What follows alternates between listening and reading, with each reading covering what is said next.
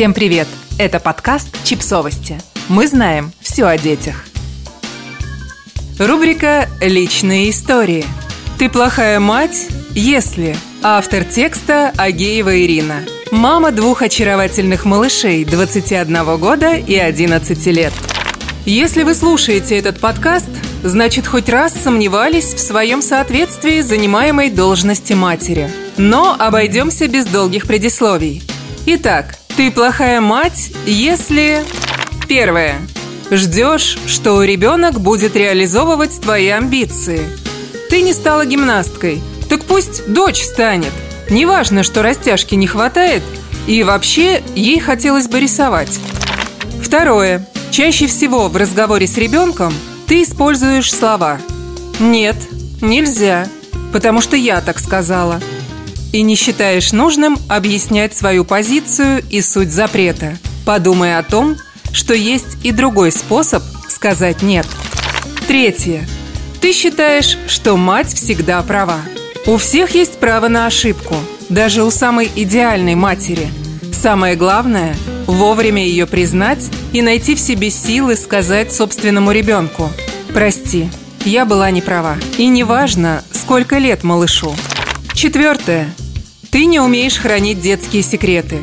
Стоит ребенку хоть раз услышать, как ты пересказываешь подруге по телефону его сокровенную тайну, и все.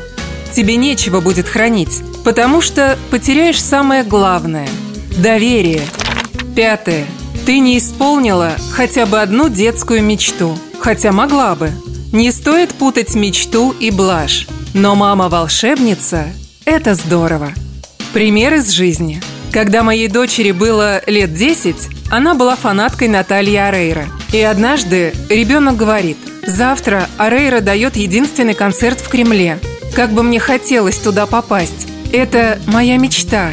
С моей точки зрения, Арейра вообще не та певица, ради которой стоит ехать 200 километров. Но это мечта ребенка, какой бы смешной и наивной она ни казалась.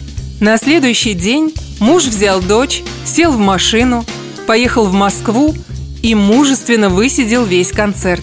Прошло 11 лет, но в рейтинге детских воспоминаний это событие у дочери неизменно номер один. Шестое. Ты не знаешь, как зовут друзей твоего ребенка. У тебя нет их номеров телефонов. Седьмое. Ты пресекаешь попытки ребенка сделать что-то полезное, потому что он сломает, разобьет, упадет, намусорит, испортит. Потом не жалуйся, что он совсем не помогает по дому. Восьмое. Ты не доверяешь своему ребенку. Читаешь его переписку, проверяешь телефон, подслушиваешь разговоры. Девятое. Ты не даешь ребенку мечтать. Он говорит «хочу стать космонавтом». А ты сразу спускаешь с небес на землю. Какой из тебя космонавт? У тебя тройка по математике. А если попробовать так?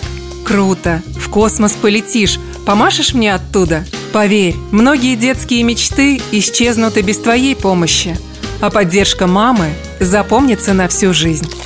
Десятое. На первом месте у тебя работа. Работа, работа. Поэтому в детской комнате ребенка стоит твой портрет, чтобы не забыл. Драгоценные минуты общения с теми, кто тебя любит, не купить даже за очень большие деньги, что ты зарабатываешь. Не забывай об этом и подумай – какой ты останешься в воспоминаниях о детстве? Той, кого вечно не было рядом? И напоследок. Ты хорошая мать, если иногда вместо домашнего ужина ведешь ребенка в Макдональдс.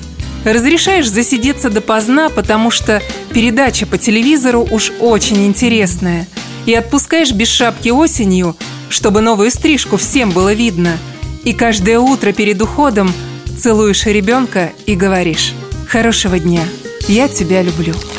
Подписывайтесь на подкаст, ставьте лайки и оставляйте комментарии. Ссылки на источники в описании к подкасту. До встречи!